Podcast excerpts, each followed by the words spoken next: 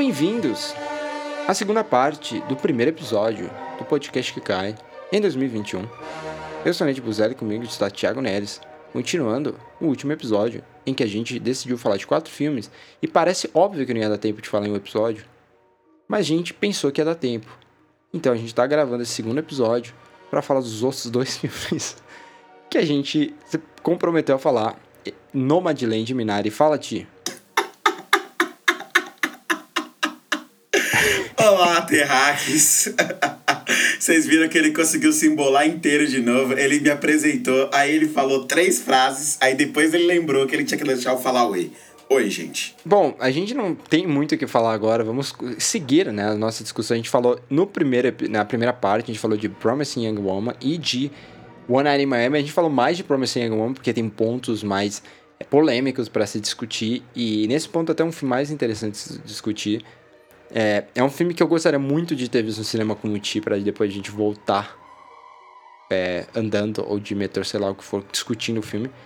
É, e a gente viu o One Night in Miami, que é o contrário. A gente ia sair do cinema e a gente ia olhar para outro negócio. Ah, não muito, eu nem eu. Vamos falar de outra coisa? Vamos. Seria exatamente isso. E então você pode conferir isso no episódio de ontem, que é a primeira parte. E agora a gente vai falar de Minari e Nomadland. Eu vou começar por acho que Minari, porque vamos deixar o, o Nomadland para depois, porque a gente falou tantas vezes daquele trailer de um minuto do Nomadland em que não, é, não, acontece nada. Em que é Francis Tem a gente vai segurar para depois. É, é, exatamente. Minari é, é aquele filme de aquecer o coração. E eu, e eu não sei qual é a sua opinião sobre esse filme, mas eu já quero dizer que se você não gosta de Minari, você não tem coração. E eu não provavelmente não vou gostar de você. Então, deixa isso bem claro antes da gente entrar em mais detalhes. O filme do Lee Isaac Chung fez muito barulho em alguns festivais no meio do ano passado. E eu tô torcendo muito pra esse filme chamar a atenção da temporada de premiações, de, de verdade. Sei não, viu? Sei não, sendo bem sincero com você, porque esse não é um daqueles filmes que é sobre a trama, né? Como, como geralmente, como acaba sendo um, padrão, por vezes vindo de diretores, de diretores asiáticos, é um filme que se propõe a fazer reflexões e fazer com que, os com que a jornada dos personagens deles é, sejam mais importantes do que a trama do filme em si. Porque para onde o filme vai ou deixa de ir, os personagens são o foco, né?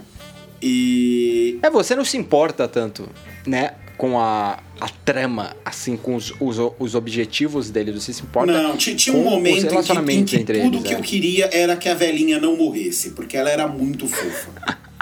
Ela tem que ser indicada ao Oscar por esse filme. Eu quero já começar falando disso. Ela precisa ser indicada ao Oscar por esse filme. É, caramba, qual o nome dela? Deixa eu achar aqui. Eu, eu tô procurando preciso aqui também, porque aí vem atriz. aquele sofrimento de pronunciar nomes coreanos é, sem, sem soar muito mal. Exatamente, eu nem lembro nem o nome dela, né? Ela é a avó. Qual, qual, qual é o nome dela? Ah, lembrei.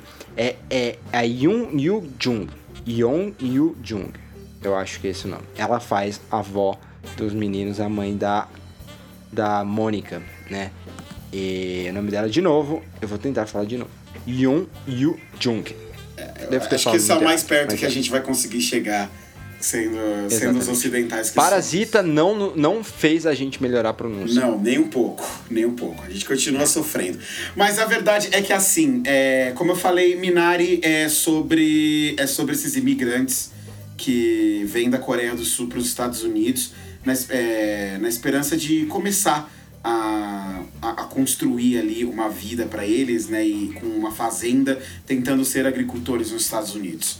A plot do filme é simples e o, o que o filme vai te propor no, no quesito de trama é justamente isso. São as desventuras deles tentando, é, tentando se tornar esses fazendeiros ali. E cara, que filme sensível. Né? Que filme que consegue trazer ali para os seus personagens, para cada um deles, camadas diferentes. Eu acho que a gente precisa começar a, a falar com cada vez ma- mais seriedade deste monstro chamado Steven Yeun. Que Sim, cara sim. bom. Puta que pariu. Como Sabe- é bom. É, é, sabe o que é louco? Porque era tão óbvio que ele é muito bom ator, porque em Walking Dead, sim, ele não era o personagem mais desafiador, ele não gritava, ele não fazia, mas as coisas para ele sempre pareceram fácil. Ele sempre entregou o que era pedido dele, só que pera, ele sempre foi muito fácil. Isso é uma característica muito clara de estrela. Estrela que é assim, tipo, entrega facilmente. Se você viu Burning, né, o Em Chamas, que é um filme que a gente falou aqui poucas milhões de vezes, né, é, você sabe que é exatamente isso. Ele é um cara que não parece não fazer esforço. Uhum. Mas te- te- a emoção tá lá e tudo que você precisa sentir pra se aproximar desse personagem tá lá. Ele, ele é muito bom e eu fico muito feliz que tenham percebido isso. É, não, e fico feliz que Burning, né, inclusive deu, ele- fez ele saltar. Eu defendi até o último momento que ele deveria ter sido indicado. Obviamente, sabia que ele não ia ser indicado. Mas ele merecia muito ser indicado porque ele, ele é perturbador naquele filme. É, e aqui ele, ele conduz né, esses dois mundos. Ele tem que fazer essa ponte. É, apesar de não ser o personagem mais chamativo na, na trama, né? É, eu acho. Eu, eu acho que o personagem mais chamativo na trama, no fim das contas, é o personagem do Will Patton. Cara, Você acha? ele é surtado.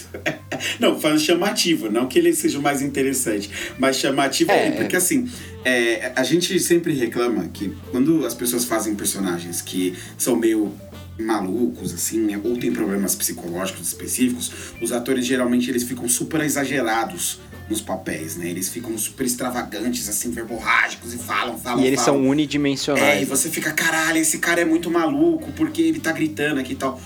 O Will Patton, ele faz o exato oposto. E- Ele é aquele maluco que ele fala, ele dá cada fala maluca dele com uma naturalidade tão assustadora que os personagens em cena se questionam se os loucos são eles. E você aqui em casa se questiona a mesma coisa. Fala, pera, o maluco sou eu. Porque não é possível. Ele tá falando com uma naturalidade tão grande, ele tá tão tranquilo, falando essa, esse caminhão de abobrinha. É a verdade pra ele. Ele te convence É. que aquela é a verdade dele. E não, você não vai poder mudar isso, mas é, além disso, Mas, cara, ele, Ele é um personagem- carregando uma cruz na estrada, cara. sim, ele é um personagem que ele pode se tornar detestável tão rapidamente. Por eles, você pode construir ele como fanático e você pode até fazer um- um- uma construção assim nesses filmes de família que a, a família tem que lidar com as dificuldades. Sempre tem um, um é, como eu posso dizer assim, um meio antagonista no meio deles. Sim, eu- você no lidar começo do com- filme eu também achei que de alguma maneira ele pudesse se aproveitar deles. É que você né? vai culpar um dos protagonistas por ter feito a decisão, tomado uma decisão que permita a aproximação desse meio antagonista, digamos assim. E ele se encaixaria muito bem nisso, e no final do dia, ele não foi nenhum dos dois. Uhum. Ele é um personagem complexo, por mais que ele seja bem secundário. Né? E ele Eu não acho que importa todos os tanto assim. personagens aqui de alguma maneira são secundários. São, são secundários, não. É, eles Não, são, são são complexos. muito complexos, perdão. Vou, vou refazer. Sim, mas ele me chamou a atenção porque é, é justamente isso. Você, ele poderia ser facilmente esse arquétipo simples. E eu acho Sim. que ele poderia ter feito isso sem atrapalhar o filme. Não, não Eu- atrapalharia. Eu, eu acho que o, muito legal, aquilo que é mais legal aqui do Minari, é que a gente criticou os outros filmes, por, principalmente o One Night Miami, por não tomar as decisões corajosas que ele precisava tomar. Esse filme aqui, eu acho que ele não toma nenhuma decisão fácil. Ele, ele vai, ele vai para todos os caminhos mais complexos que ele pode encontrar. A gente não vai focar na trama, a gente vai focar em personagens. A gente vai pegar, a gente vai fazer um número reduzido de personagens na história e a gente vai dar uma profundidade complexidade para cada um desses personagens e eles vão ter que funcionar entre si pro filme funcionar. E as beats, elas são espaçadas.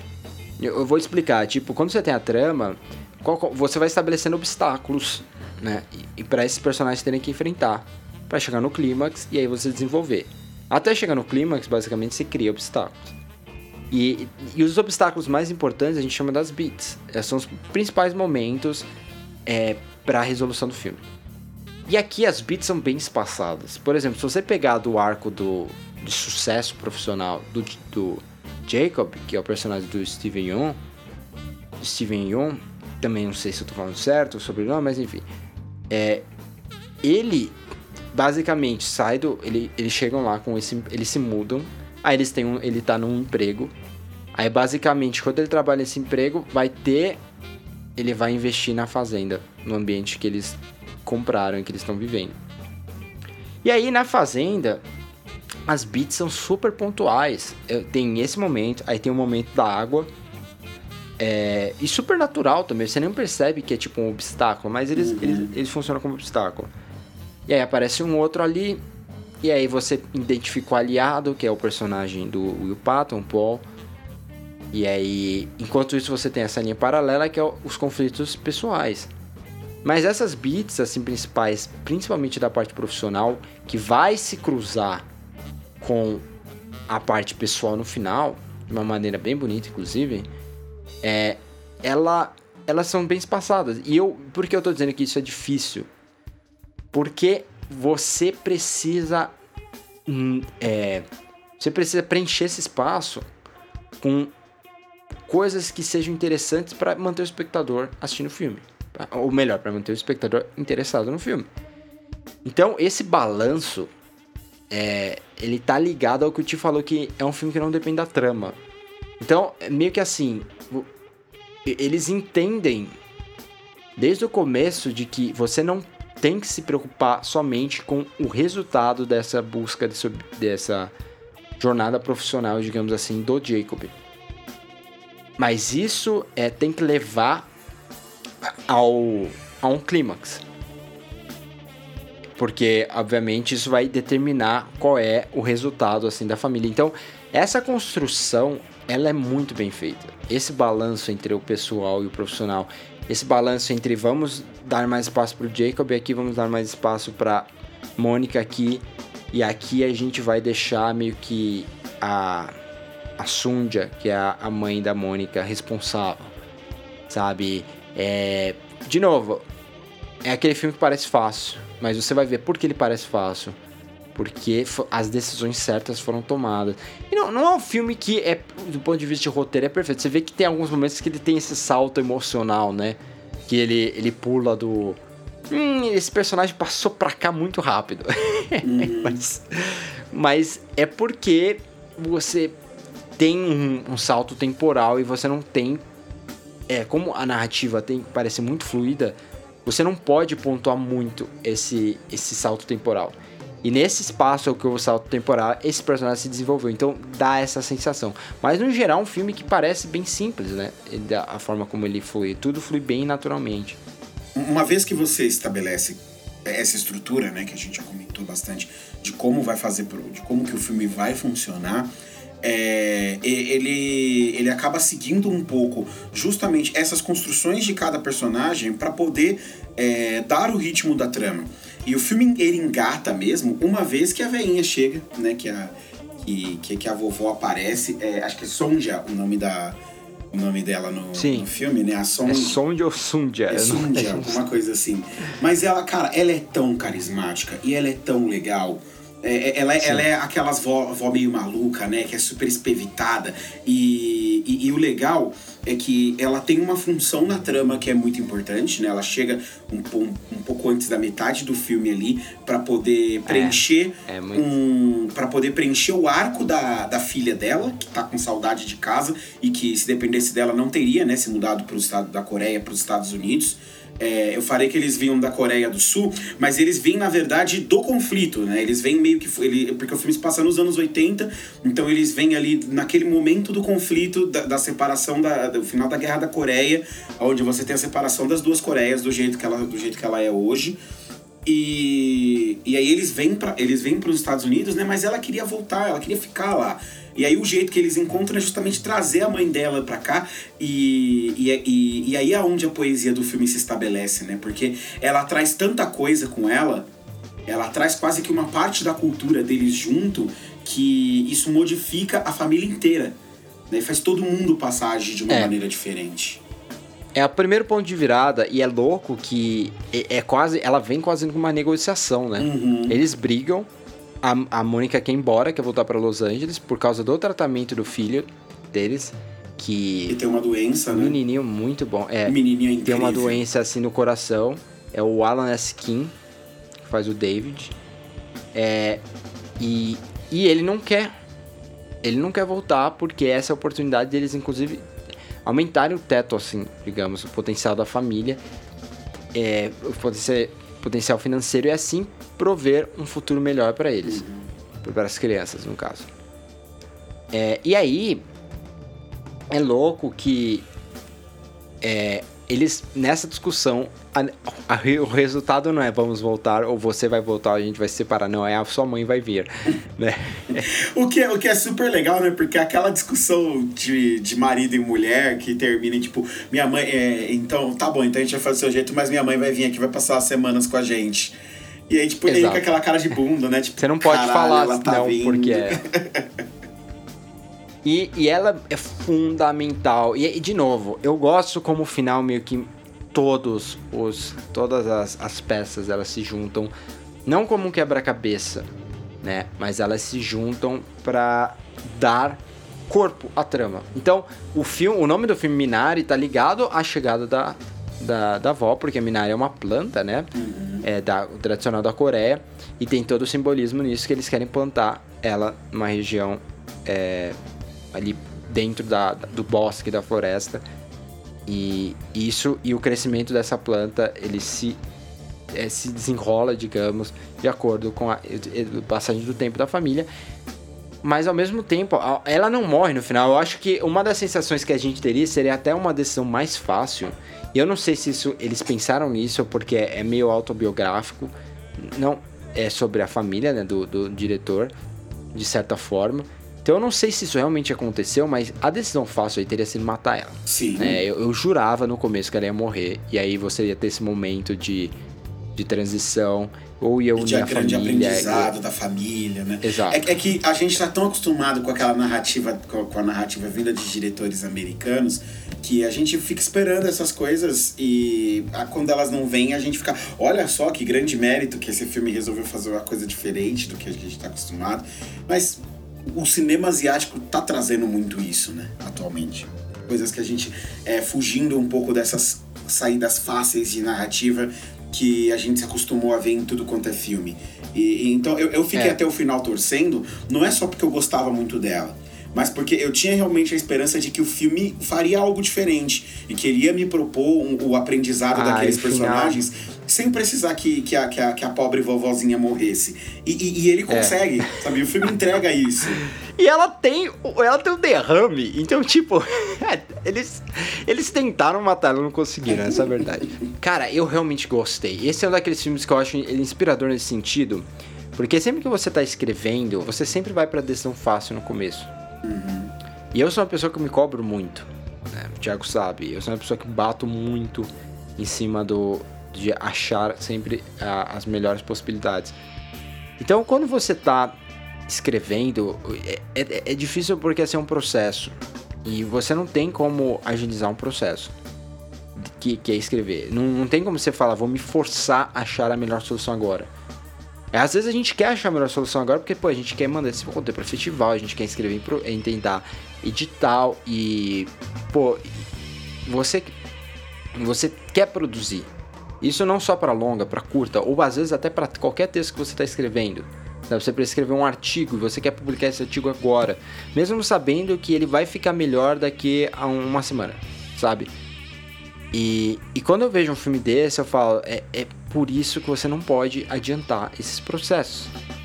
Por isso que às vezes é melhor esperar. É, é difícil porque ninguém quer esperar, mas Cara, eu tenho certeza que no primeiro tratamento eles tomaram as decisões fáceis, porque você precisava colocar no papel. E aí ele se aproveitou também de, de, do fato que a 24 fez muito sucesso com A Despedida, que é um filme que você gosta também. É, e, e eu acho que eles viram que esses filmes funcionam e que esses filmes vão fazer sucesso. Os filmes te, tecnicamente americanos, né? Porque é produzido pela A24, mas falados majoritariamente em outra língua. E essa, essas coproduções, no fim das contas, né? É uma coprodução naquelas, né? Mas é, é, é, elas vão acabar. É, elas acabam preenchendo uma demanda de mercado que existe em Hollywood agora, que a gente já falou aqui no podcast, inclusive, de que Hollywood está procurando ser um pouco mais cosmopolita, né? De alguma maneira. E eles eles estão acabando se vendo, estendendo a mão justamente para o continente asiático nesse momento, em busca dessa resposta, porque estão vindo bons diretores ali, bons filmes vindo o tempo inteiro. Eu amo a E porque o mercado é grande. E o mercado é grande, exatamente. O mercado chinês é a menina dos olhos de todo de todo grande produtor americano atualmente, apesar de todos os problemas que eles têm com a China, porque bem, né? É assim que o capitalismo funciona, meus amiguinhos. Então eles, então é, esse é, é, o filme ele atende uma demanda de mercado de representatividade, de necessidade de você ser um pouco mais cosmopolita porque é o que os tempos pedem, né? E, e Hollywood está 100% pronta para iniciar essa ciranda. Então esse tipo de produção, eu acho que ele deve se tornar cada vez mais comum. A gente deve ver filmes desse tipo com cada vez mais frequência. E sinceramente, é o aquilo que a gente já vem falando há tanto tempo é, do, do cinema asiático aqui no podcast, né, Nathan? É um refresco. São coisas novas são novas possibilidades de histórias chegando e aparecendo e ganhando relevância e chegando para o grande público de alguma maneira através dessas participações delas em premiações, né? É, são perspectivas diferentes no mercado que é muito crescente, né? No Sim. final da década de 90, na, na Coreia do Sul, ah, o cinema explodiu. E, e, esses grandes diretores que a gente vê, o Lee Shandong, é, o Bong Joon-ho, entre outros, eles são desse período, né? Todos eles vão, vão despontar aí por volta de, dessa época. Você vê o Old Boy de 2003, é o Park Chan-wook, né? O, o Memórias, é, Memories of Murder, por mais que não seja o primeiro filme do Bong, algo que vai explodir, vai colocar ele no mapa, é de 2003 também, né? É, o Lee Shandong faz, já, já, já chama atenção no final da década de 90. Aí você tem o, o Hong Sang-soo, né, que é outro diretor sul-coreano, também fazendo filmes é, despontando, principalmente no final dessa época, né? E, e ele vai fazer filme no, na Europa, depois vai fazer filme nos Estados Unidos, sabe? Então, tipo, é, é um mercado muito crescente agora, é, mas que vem nesse processo, nessa grande evolução é, desde a década de 90. Sim, e não é coincidência que esses filmes comecem a ganhar cada vez mais destaque, mais espaço, é, ainda no momento onde você vê uma ascensão muito grande é, de, de, produtos culturais mesmos vindos da Coreia do Sul, sobretudo falando de doramas, né, que são tecnicamente novelas, é, os, uma mistura ali de novelas e seriados para é, seriados para TV é, sul-coreanos e o K-pop, né, que invadiu o mundo inteiro agora, se tornando aí um dos ritmos musicais mais ouvidos no mundo, que é basicamente um pop coreano, ah, é. cara. Então, é, essa, esse processo de importação cultural, a Coreia do Sul aprendeu com os Estados Unidos. E eles aprenderam Exatamente. a fazer muito bem, aprenderam muito bem a exportar a cultura deles com os Estados Unidos e com o Japão, né? Porque o Japão também já faz isso há muito tempo. É, muito tempo. Desde bem Desde antes, a década de 50. É, quando, quando os Estados Unidos estavam começando a importar a cultura deles, o mundo inteiro já conhecia a cultura japonesa, de alguma maneira. É né? Inclusive no, no é, devido ao pós-guerra. Então esse contexto todo ele constrói espaço para que esses diretores é, diretores e diretoras coreanos né, comecem a conquistar mercado, comecem a conquistar relevância. E é interessante porque eles podem, aos poucos, mudar um pouco essa percepção geral que a gente tem, né? E você acaba trazendo uns caras é, no meio desse caminho que estão dispostos a fazer filmes que são extremamente críticos. Né? Minari é um filme uhum. extremamente político. É, ele mostra. Mas ao mesmo tempo, ele não se suporta. Isso eu fiquei também, achei curioso. E fiquei feliz que o filme não faz isso. Ele não se suporta é na, na, na ah, no, no, preconceito que esses personagens sofrem ao longo da trama, é, né? ele ignora ele... um pouco esse, esse fator até. Isso, eu acho que é meio que é tão óbvio, no sentido de que a gente já, já espera isso, né? E eu acho que ele meio que deixa de lado. Ele sabe que esse personagem tem um motivo para eles estarem trabalhando lá na com os frangos, né? Com os... Identificando o sexo de pintinho. Eu acho que é, é, é a forma deles de dizer que assim, é por se eles não fossem asiáticos ou, ou, imigrantes, eles provavelmente não estariam trabalhando lá, sabe? Uhum. Mas eu não vou me explorar nisso, sabe? Sim, sim. É, o, o, o filme ele passa ao largo mesmo dessas questões, é, então parece que. Eu até entendo que talvez nos anos 80 o preconceito em relação a imigrantes ele fosse um pouco menor nos Estados Unidos, mas o, o filme faz parecer que quase não tem. Né? Que é uma coisa. É, mas muito... eu acho que é muito porque eles não estão numa cidade grande. Eles não estão assim Pior ainda. na cidade, Pior sabe? ainda. O máximo de interação que tem é na igreja, né? Sim, mas é que assim, no interior, o- essas relações de preconceito social, elas tendem São a ser piores. fortes. Então, é, eu acho pior ainda eles estarem num- numa cidade no interior, num- numa cidade rural, e, e você não vê os impactos disso. É, assim, eu entendo que essa não era a história que o diretor tinha pra contar. né? Ele queria contar uma outra história, fazer um filme sobre uma outra coisa, é, e ele, eu acho que ele é bem sucedido, inclusive, no filme que ele quer fazer. Mas é uma questão social que fica realmente um passant. né? Ela fica ali no, muito no horizonte só, e de qualquer maneira, Ele é né, um vale a gente movie, dizer- né? Ele, É. Por mais que ele não pareça, ele no, no fundo ele é um feel good movie. Sim. E, assim, de qualquer maneira, a gente tem que destacar como um ponto no filme que fica meio perdido. Né? Justamente por ser uma decisão que ela, ela, é, ela é. Talvez ela seja acertada, até por o foco do filme não ser esse. Mas, ao mesmo tempo, fica faltando esse, essa base de realidade ali misturada no meio. É, eu, eu concordo. Isso, isso é verdade, mas, mas é, ele- a decisão foi vamos focar na família e Sim, e é um bom filme no fim das forma. contas. Acho que é É. um filme que consegue entregar muito bem a sua proposta de, de pegar esses personagens todos E ele é meio atemporal também, né? Sim, bastante. Não no sentido de que ah, é uma história que vai ser.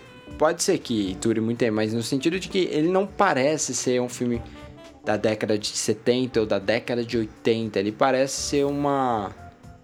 É um filme que você poderia ver acontecendo agora. Teria uma Sim. atualização, mas a história poderia ser a mesma, sabe? Sim, sim. É, vamos ver aí como vai ser a, a temporada de premiação do Minari. Ele, ele é um filme que a galera já tá louca, porque o Globo de Ouro não vai permitir que seja indicado a, a melhor filme, porque no Globo de Ouro tem essa divisão, né, de que filmes de língua inglesa não, é, de língua não inglesa não podem participar das categorias de melhor filme, apenas de melhor filme estrangeiro. Então, a galera ficou louca, mas eh, eles já sabiam disso ano passado, quando o Parasita não foi indicado. A questão é que esse ano o barulho é maior porque o filme é americano. Ele é produzido pela A24. Aí eles ficam É, mais mordidinhos mesmo. né? É, aí a nossa assessoria de imprensa da A24 tá descendo a mão, né, Pra tentar forçar aí a, o Globo de Ouro a mudar a ideia, de ideia. A gente sabe que se mudar de ideia, é, é bem possível que eles mudem de ideia e o filme não seja indicado do mesmo jeito. Porque é, é o Globo de Ouro. Eu já vi que a galera lá de fora não gostou tanto de Mank quanto eu gostei. É claro que eles não Provavelmente ninguém gostou tanto. Eu de ficaria quanto eu extremamente gostei. é surpreso de ver americano gostar desse filme. Oi? Eu, eu ficaria extremamente surpreso de ver americano achar esse filme super legal. Né? A gente, a gente Os americanos vão gostar de Mank são os biógrafos. É, eles têm. Eles têm é, é- é se olhar no espelho, né? É se olhar no espelho e É. encarar. A, é encarar o, os podres que existem ali em Hollywood. Não é todo mundo que tá. Você sabe que eu li duas, dois reviews de pessoas que eu sigo no Letterboxd e as duas pessoas falando assim, eu meio que não entendi qual é a, o arco assim do Mank. O que é que ele quer afinal? Eu falei, meu, Meu Deus do você, você é céu. burro. o que todos Você os o protagonistas do, do Fincher querem. uma, A primeira uma coisa, que- esse não é um filme que você vai comprar o. vai ser o arco. É que eu acho que o povo tá tão acostumado, isso me enche o saco tão fortemente a ver filme que é tudo tão claro. E quando e você tem filmes em que os personagens, eles não sabem o que, que eles querem. E o Mank é um caso claro de uma pessoa que sempre ficou a par, sempre não quis nada com nada. E pra mim isso é tão, tá tão claro ao longo da narrativa que ele é um cara que evitava conflito, ficava no meio termo, vou, ah, vou fazer amizade aqui com eles, vou manter amizade, pra um cara que vai brigar pra botar o nome dele no roteiro mais perigoso já feito em Hollywood, sabe? E, e essa mudança desse. Ele é o arco dele, não é um arco convencional. E aí a, a galera paga de que o cinema tem que quebrar regra, que não sei o que, aí quando vê isso não entende. Ou você não entende, ou você não gostou que o filme é lento, não gostou que o filme te desafia a pesquisar ou ir atrás de algumas coisas e não quer pensar sobre o filme. Né? Porque eu vejo isso mais como uma desculpa. E aí eu, de novo, desabafando aqui, porque não dá, não dá. Quando eu vejo Eu, eu, eu vi uma, um blog que eu leio e eu gosto desse blog, chama The Film Experience, e colaboradores do blog fazem o, o- a votação anual do melhor filme. Eles premiaram Promising Young Woman como melhor filme de 2020. Eu, fico louco. Eu fico louco, mano. Eu tenho vontade de quebrar o, tudo aqui, porque eu falo, não é possível. Não é possível que essas pessoas viram os mesmos filmes que eu vi. E elas têm a capacidade de assistir Mank, que pra mim é, é- é tão absurdo a distância dele para o segundo melhor filme de 2020. A ser tão. É é um gap tão grande. E eu entendo que tem questão de gosto, obviamente, né? Mas. Promising Young Woman. É, eu também acho, Me eu dói, também mano, acho dói um na pouco minha alma. forçado. Você tá Mas me diga uma coisa, Nanta. Seria o segundo melhor filme de 2020 o próximo filme que a gente vai falar aqui? Posso contar que eu roubei e eu coloquei como segundo melhor filme de 2020 um filme que é 2019? Não, aí é feio, né? Porque eu vi o, Hidden Life do Malik só depois que a gente fez o Forb de Ouro. Então eu contabilizei ele como 2020. Por mais que ele seja um filme de 2019. Ah, você tá fazendo falcatrua aí, então, pra fazer caber o Malik. Eu só vi o filme em março, velho. E daí? Então- a gente não considera lá a data de lançamento? Não, a gente, eu sei que a gente sempre considera a data de lançamento, mas é, nesse caso, passou tanto tempo que a gente fez a lista de melhores filmes, tanto que a gente fez o Forb de Ouro, a gente premiou o Forb de Ouro e a gente não mencionou esse filme. E aí eu só fui ver ele bem depois, aí eu incluí. É a mesma coisa descendo, tipo, imagina, a gente vai ver o Forb de Ouro deve sair só em março, porque o Oscar é só em março. É, aí você tem um filme de 2019 que vai chegar em abril, sei lá. Aí eu não vou botar na lista de 2000 e... Desculpa, um filme de 2020 que vai chegar só em abril. Aí eu não vou botar na lista de, de, de, de 2020, né? Vai, vai entrar como 2021. Eu acho que é mais justo. Os critérios aí, pessoal. Os critérios do É. Ferb de Ouro sendo desenvolvidos ao vivo. Mas você sabe que eu eu fico pensando é, muito sobre essa questão do, do segundo melhor filme. É, eu, eu nesse momento eu gosto mais de Nomadland que eu gosto de Minari. Eu acho que Minari é um filme que apela mais pro meu coração, sabe? É, é um filme de muitos quente. outros é um filmes à filme frente de Minari ainda. É, é, eu imagino. Eu imagino que você tem. É, eu, Minari, ele, ele tá no, no quarto lugar nesse momento. Eu tenho o Mank, eu tenho a Hidden Life, que é o do Malik. É, e eu tenho Nomadland em terceiro. E aí eu teria Minari em quarto. É, e assim, mi- tem, tem um monte de filme que eu não vi. Obviamente, eu falei, esse ano é um ano atípico, um ano que eu não vi nada de festival, você também. É, tem muita coisa que a gente ainda vai ver, né? Eu tô louco pra ver o filme do, do Daniel Kaluuya e do Lakeith Stanfield, que é o Judas e, e o and the Black Messiah. É, sobre o assassinato do líder da, dos Panteras Negras. É, esse filme só vai sair nos Estados Unidos em fevereiro e, e vai entrar na temporada de premiação, porque como eu falei, a exigibilidade vai até final de fevereiro desse ano. E, e ele vai estar em nível de Oscar. Ainda tem o filme do John David Washington com a Zendaya, que foi feito no meio da, da quarentena, é, que vai sair também. Então tem muita coisa ainda pra ver, pra gente determinar a lista final, digamos, desses nossos filmes favoritos. Mas no momento, Nomadland, é, dos filmes produzidos em, é, e lançados oficialmente em 2020, ele seria meu segundo favorito. E eu acho que ele bate. Eu acho assim. Eu não consigo ver esse filme sendo grande premiado do Oscar. Não tem cara de filme de Oscar. Mas ao mesmo tempo, a Close Out, que é a diretora, ela não perdeu um prêmio de melhor diretor. Ela ganhou todos. Ela ganhou tudo até agora. Literalmente tudo. Tudo, tudo, tudo, tudo. Então ela seria super favorita. E é um filme difícil do ponto de vista de direção, porque ele, ele, ele cruza o caminho do documentário. Você é um cara que vê muito mais documentários do que eu. Você gosta muito mais de documentário do que eu. Como você se sentiu, né, nesse, nesse meio termo? Porque tem momentos em que realmente parece um documentário, a forma como essa personagem, ela interage quase como uma uma autora da obra interagindo num documentário participativo, sabe? Mas tem momentos que você vê que existe essa manipulação para você desenvolver o arco dessa personagem. É aí que entra essa parte grande da ficção, né? E, e a mescla entre os dois funciona para mim de uma forma bem intrigante. Eu gostei muito, muito desse filme. Cara, eu adorei também. É, eu tô chamando carinhosamente Nomadland de filme do hype, porque você assiste esse filme. Filme do quê? Do hype. é um filme de hype, cara, porque você assiste ele e aí você termina ele e você fala: caralho, essa mulher dirigiu Eternos, cara. Essa Ah, mulher fez tá, os tá, Eternos. entendi o que esperar dos Eternos de alguém que faz um filme desse tipo, assim? Mas pra, pra- pra- que se foda os Eternos agora. Vamos falar do quão bom é Nomadland. Pra mim é o meu segundo filme favorito também. É, eu nem acho a diferença entre ele e Monk tão grande assim, no fim das contas.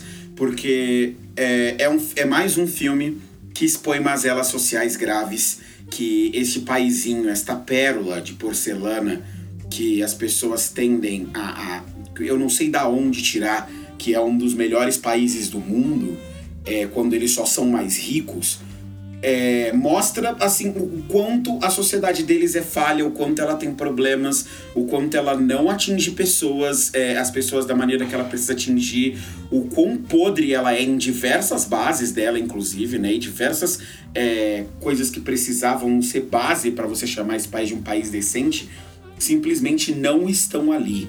E boa parte da sua população simplesmente não é contemplada, ela não é assistida, ela sequer é lembrada que existe né? e ela é marginalizada para fazer subtrabalhos, trabalhos temporários em empresas monumentais como a Amazon, que aparece nomeada no filme, né? Nomeada.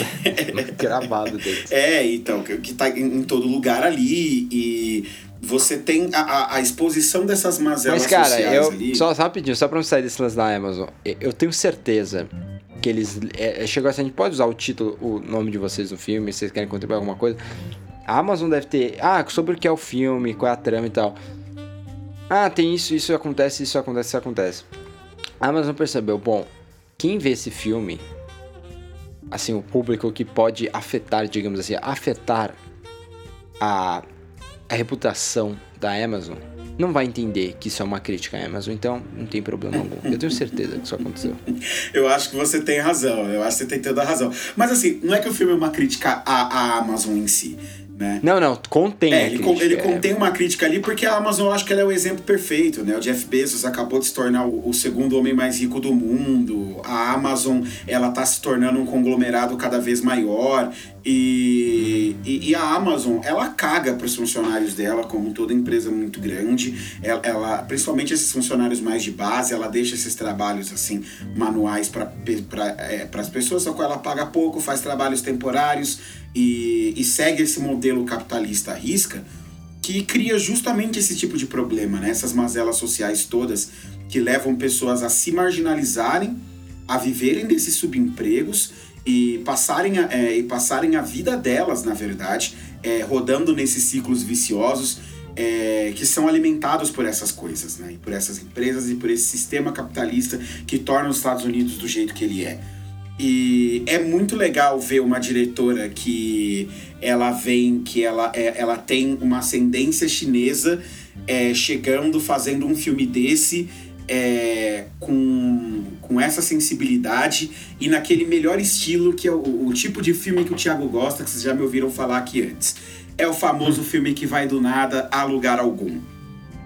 O, o, o, a trama também não é importante. O mais importante são os personagens. O mais importante é a Fern, que é a personagem da Frances McDormand.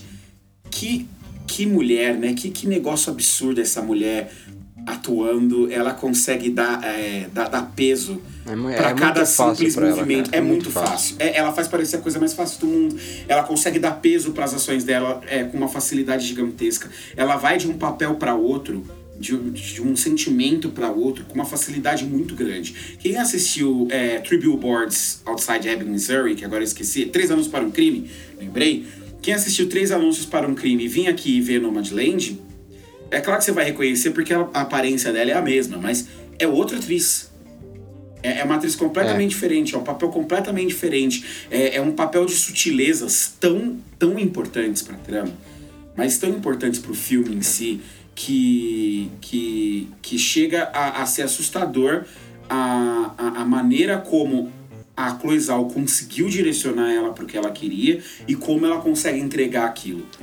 Aquela cena do trailer, que a gente fala que é um trailer de dois minutos da Frances McDormand andando, quando você é vê... dois minutos, tem, não tem um não minuto, tem um é um minuto, é, é super rápido. Super rápido né? E não saiu mais nada, é, esse é, é realmente é, é muito doido, porque assim, você vê, você vê o filme e fala, nossa, que trailer merda, né, esse trailer, que trailer bosta. Aí quando você vê essa cena no filme, a hora que eu vi, eu lembro que eu abri um sorriso de olho, eu olhei e falei, porra, a cena é linda, cara. Que cena linda, que, que, que cena bem é. encaixada. E, e assim, é, é, eu acho que é preciso que a gente chame atenção aqui também, né? Como sabe fazer um plano aberto. Como sabe fazer aqueles wildscape, assim, com aquela linha do horizonte e aquele céu lindo na sua frente, com todo um valor poético para cenas que você acabou de ver. É, eu, eu, eu, acho que assim, o filme ele depende da, da, da Frances McDormand. Claro que ele depende.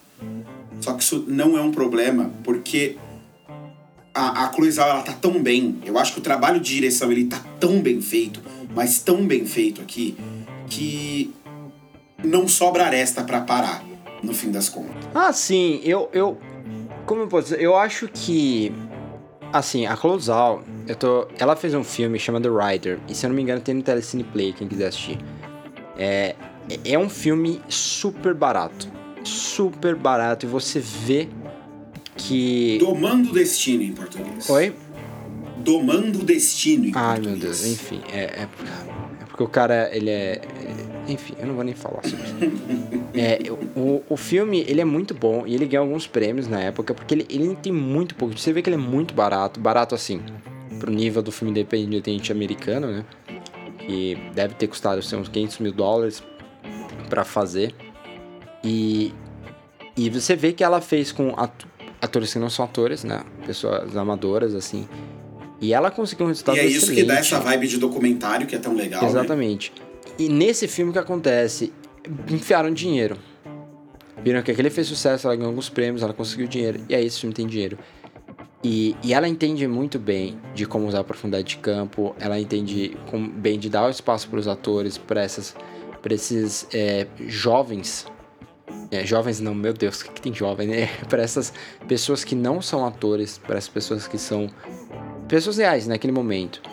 Como enturmar, como fazer elas se sentirem à vontade a compartilhar a realidade delas, a compartilhar o mundo delas. E como eu falei, tem momentos que a personagem da Frances McDormand, é, ela, ela faz parte desse momento, tem que fazer essa ponte entre a pessoa que está instigando e questionando para essas pessoas mostrarem o que tem que ser mostrado, mas ela também é personagem na cena. Então ela, ela é como se fosse essa essa personagem num documentário participativo, por mais que ela não seja autora. E aí ela tem um arco dela, e, que é muito bonito porque são as coisas constantemente em movimento. Tem uma vibe dessa de filme do Vin Wenders, né? De que é a vida, é assim que é a vida, sempre em movimento. E esse conjunto, esse conjunto de pessoas, eles pregam justamente que você, se a sua casa for a van, é, você tá sempre conhecendo coisas novas, você tá sempre em movimento. E tem uma coisa, eu estava até pensando hoje, não tem nada a ver com isso, com o que eu estava pensando, mas a você, quando você vive na cidade grande, é, tem uma ideia, tem o senso de fim na cidade grande é algo muito efêmero, sabe? É algo muito estranho, porque você tá sempre no continuar. Você não para para refletir sobre o fim. Eu acho que mesmo as pessoas que entendem, respeitam a pandemia, respeitam a quarentena, respeitam o que for, elas também não entendem meio como lidar com o senso de mudou, de finalidade, de fechamento, de acabou, de mudou. Elas têm que continuar, têm que continuar de alguma forma. E nesse filme é meio que isso, você não consegue olhar para sua própria realidade, entender o fechamento e a mudança, você quer continuar de uma outra forma. Então para mim é muito simbólico quando tem aquela, aquele momento da, da personagem que tá com câncer, né? Com câncer é, terminal. E, e, eu não sei se ela é uma atriz, não, não pesquisei sobre isso, mas posso descobrir depois se é uma atriz ou uma personagem real. E ela é, tá com câncer terminal e basicamente ela não, não vai fazer tratamento, né? Ela vai continuar em movimento até que ela não possa mais. E, e, então é muito isso, sabe?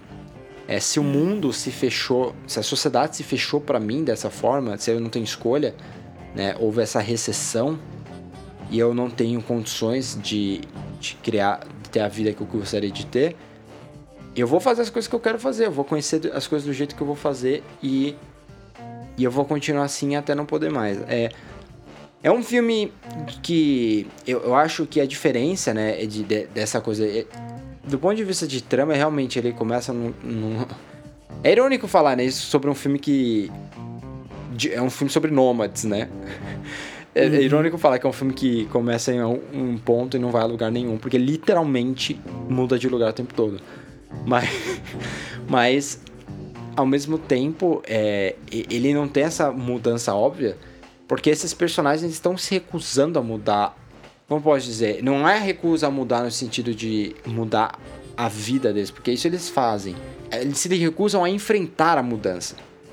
É, tem muita gente, cada um, né, que aparece ali no, no trajeto dela, na rua, naqueles trailers tal, ele, as pessoas estão ali por algum motivo, né? E muita gente que escolhe essa vida nômade, escolhe viver nesses trailers, tem gente que tá ali com a família inteira no motorhome passeando, mas tem gente que vive nisso porque não tem muita outra opção, ou se tem outra, ou, outra opção, né, como é o caso da Fern, por exemplo, né, que tem família e tem, teria onde ficar, é, estar lá é mais custoso, né, mais penoso para eles do que estar tá na estrada, que tá ali, é, do que tá ali na rua e, e tentando sobreviver mesmo vivendo dentro de uma van e, e não tendo aonde ficar, não tendo aonde estacionar, não tendo aonde cuidar, cuidar de si mesmo ali para as necessidades básicas e tudo mais. Então, é, eu, eu, eu gosto muito da maneira como o, o, filme consegue colocar todas essas pessoas, na verdade, todo mundo que ela encontra é, no trajeto dela ali, que ela acaba passando um momento a mais com, essas pessoas, o filme acaba mostrando de alguma maneira sensível como essas pessoas, é, quais eram as motivações delas para estarem ali, né, o porquê que cada uma delas estava ali não ia simplesmente para casa, passar com a família e tudo mais. E, e, isso vai aos poucos te explicando um pouco a própria personagem, né? As próprias motivações dela. E o ponto de virada para ela, inclusive, é quando ela vai até a casa do cara lá e janta com a família dele. E aí ela tem ali o, uma, uma percepção diferente que faz com que ela acabe eventualmente procurando até a família dela. E, e aí isso leva o, a personagem para outros pontos dentro do filme. Então é, é, muito, eu acho muito acertadas essas decisões. Eu gosto muito da maneira como eles, é, co, como ela coloca cada uma dessas histórias, como ela apresenta cada uma dessas histórias de maneira calma, é, dentro ali do, do ritmo que o filme é, que, que o filme desenvolve e que é, tinha, tinha tudo para ser um filme lento, um filme chato também, mas o filme passa longe de ser isso. Muito pelo contrário, ele consegue te cativar naqueles personagens bastante rápido e daí em diante você fica curioso para saber para onde vai a jornada deles, o que, que eles vão aprender para dali adiante e principalmente para descobrir o porquê, né, que cada um deles tá uhum. na estrada e levando essa vida de nômade como eles passam a levar. Eles não têm muita escolha, sabe? É difícil você falar que tipo a decisão deles eles tentam dar, se empoderar ao longo dessa narrativa, mas tirando um ou outro ali, a meio que a decisão não é deles. É, essa é, é meio que uma desculpa para você não querer realmente enfrentar. Por isso que eu, eu quis fazer aquela analogia com o senso de fechamento, o senso de fim, mudança. Então você muda, mas muda de uma forma que você se convence que você quer mudar. E na verdade é o contrário. É você tem que mudar.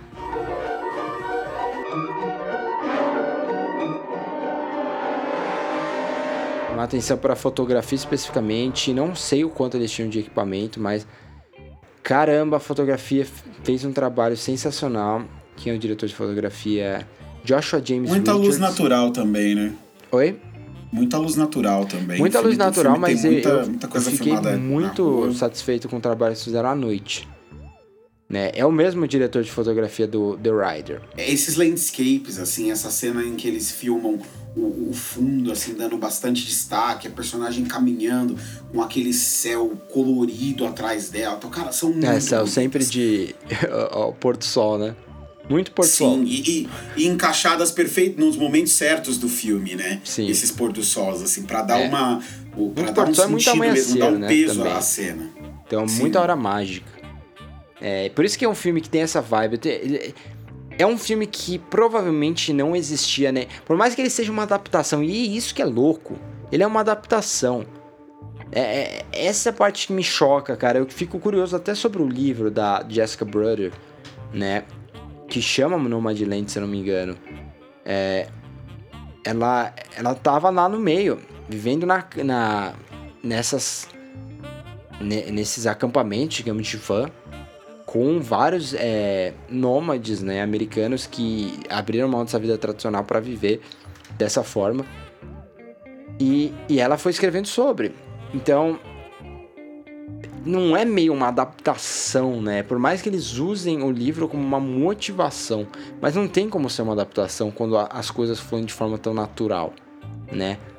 Então, a minha sensação é quase como se vamos criando as situações e vamos montando essa. É, grudando essa, esse desenvolvimento emocional do personagem, mas o filme vai se formar mesmo na sala de edição. Então, ele tem essa essa influência documentária que é que é, é, é importantíssima para o filme ser o que ele é. Tanto que se você olhar na no IMDb, você abre ali, ali o a lista de atores, tem muita gente nesse filme. Tem muita gente que aparece nesse filme. Os únicos que realmente são atores ali, ou pelo menos são atores que você conhece, identifica, são o Francis McDormand e o David Strayer, né? Que eles fazem meio que esse momento casal, assim. Os dois se gostam, meio que dá essa impressão. E o resto, aparentemente, é tudo pessoa, assim, real que participou da trama. É, tanto que o nome deles é o mesmo, né? Então você vai lá, tipo, Gay DeForest, o nome dele é Gay. Patricia Greer, Patty. Linda May, a Linda. Então, tipo, são, são as mesmas pessoas. Trabalho incrível da Cosal. Incrível, cara. Sim, sem sombra de dúvida. Porque é um filme difícil de fazer, né, cara? A gente tem que reconhecer sempre quando a gente vê um filme difícil, é, os méritos do diretor ou da diretora, aqui no nosso caso, de conseguir entregar um excelente resultado a partir disso, né? É. Sem dúvida. Falaremos ainda muito de Nomadland, porque com certeza será indicado a vários Oscars. E, e eu duvido muito que alguém ganhe da Closal. Se a Closal ganhar, ela vai ser a primeira. Eu não sei se vai ser o primeiro asiático a ganhar um Oscar de direção. Eu tenho... Ah, não, o Ang Lee ganhou já. Não. O Ang Lee ganhou. E o Bong Joon-ho, ano passado. E eu tô os dois esqueci. também. É boa natural. Mas ela vai ser sem dúvida a primeira asiática a ganhar, até porque ela vai ser só a segunda mulher a ganhar um Oscar, se isso se confirmar. né? A primeira foi a Catherine Bigelow há 11 anos atrás. Ela seria só Torcendo por ela, viu? Sinceramente. Não que não que não se encaixem aí outros grandes candidatos, mas eu, eu gosto, eu acho que é um bom nome e, e seria um acerto entregar essa estatueta para Cloizal se você der o ah, Oscar de melhor filme pra Monkey, tá tudo certo. Não, não vai ganhar. Eles não vão dar pra Monkey, mas. Ué, não vai, não vai. Monkey Eu não sei, vai. Mas não, não, vamos fazer mais um programa de Monkey aqui. A gente já falou sobre Monkey, não vamos fazer isso de novo. Um filme da Netflix que fala mal sobre. Mal, entre aspas, assim, mas que faz essa crítica grande a ponto de expor o Irving de Tauber, cujo nome está num dos maiores prêmios da academia, que é o prêmio ao produtor Arvind Topper, né? Que é um prêmio honorário. É, por mais que ele, ele é um filme que conte fatos, né? E que também é um filme que não agradou tanto ao público assim, mas nem ferrando que esse filme ganhar. E é o Fincher, né? O Fincher é o cara do ele é o Lumet é, da década não tem dele. muita chance, não. Mas a gente vai discutir ainda no futuro. A gente, acho que daqui a pouco a gente tem que começar a realmente debater a série aí. Se, se Monkey não tá ali entre os melhores filmes do Fincher. Em que lugar que ele fica. É uma discussão que a gente pode ter aí no futuro. Mas ah, não, não vamos falar de Monkey vai ter porque Monkey com certeza estará no Furb de Ouro, né? Ah, não. Isso sem sombra de dúvida. O Furb de Ouro vai sair sangue aqui. É, mas eu, eu acho difícil, mesmo no, mesmo no Ferb de Ouro, eu acho difícil que esses dois aqui não figurem é, entre, entre os favoritos, Monkey e é. Nomadland. Porque, para mim, eles realmente estão. Um, um, um, o Monkey tá uns dois, mas o Nomadland tá pelo menos um degrau acima dos outros que, que correm aí, para mim, como, como candidatos a essa premiação mais importante do cinema mundial, que é o Ferb de Ouro. É, eu, como eu falei, eu tô louco pra ver o Ju Judas and the Black Messiah. Eu acho que é o filme que pode meio que mudar isso pra mim, porque eu amo o elenco desse filme. Eu amo o elenco desse filme. Ah, é, é, o tipo, elenco, é incrível. É daquele elenco que, tipo, não tem. O filme não vai ser. Não tem como. Não tem como. Pode ser. O roteiro pode ser fraco, a direção pode falhar em alguns momentos, mas o elenco é muito bom. Então o filme vai sair, sabe? E. E é meio que o contrário do. Do Pieces of a Woman da Netflix que. Que querem fazer tanta coisa, o filme tem tantos problemas, pelo amor de Deus. Mas enfim.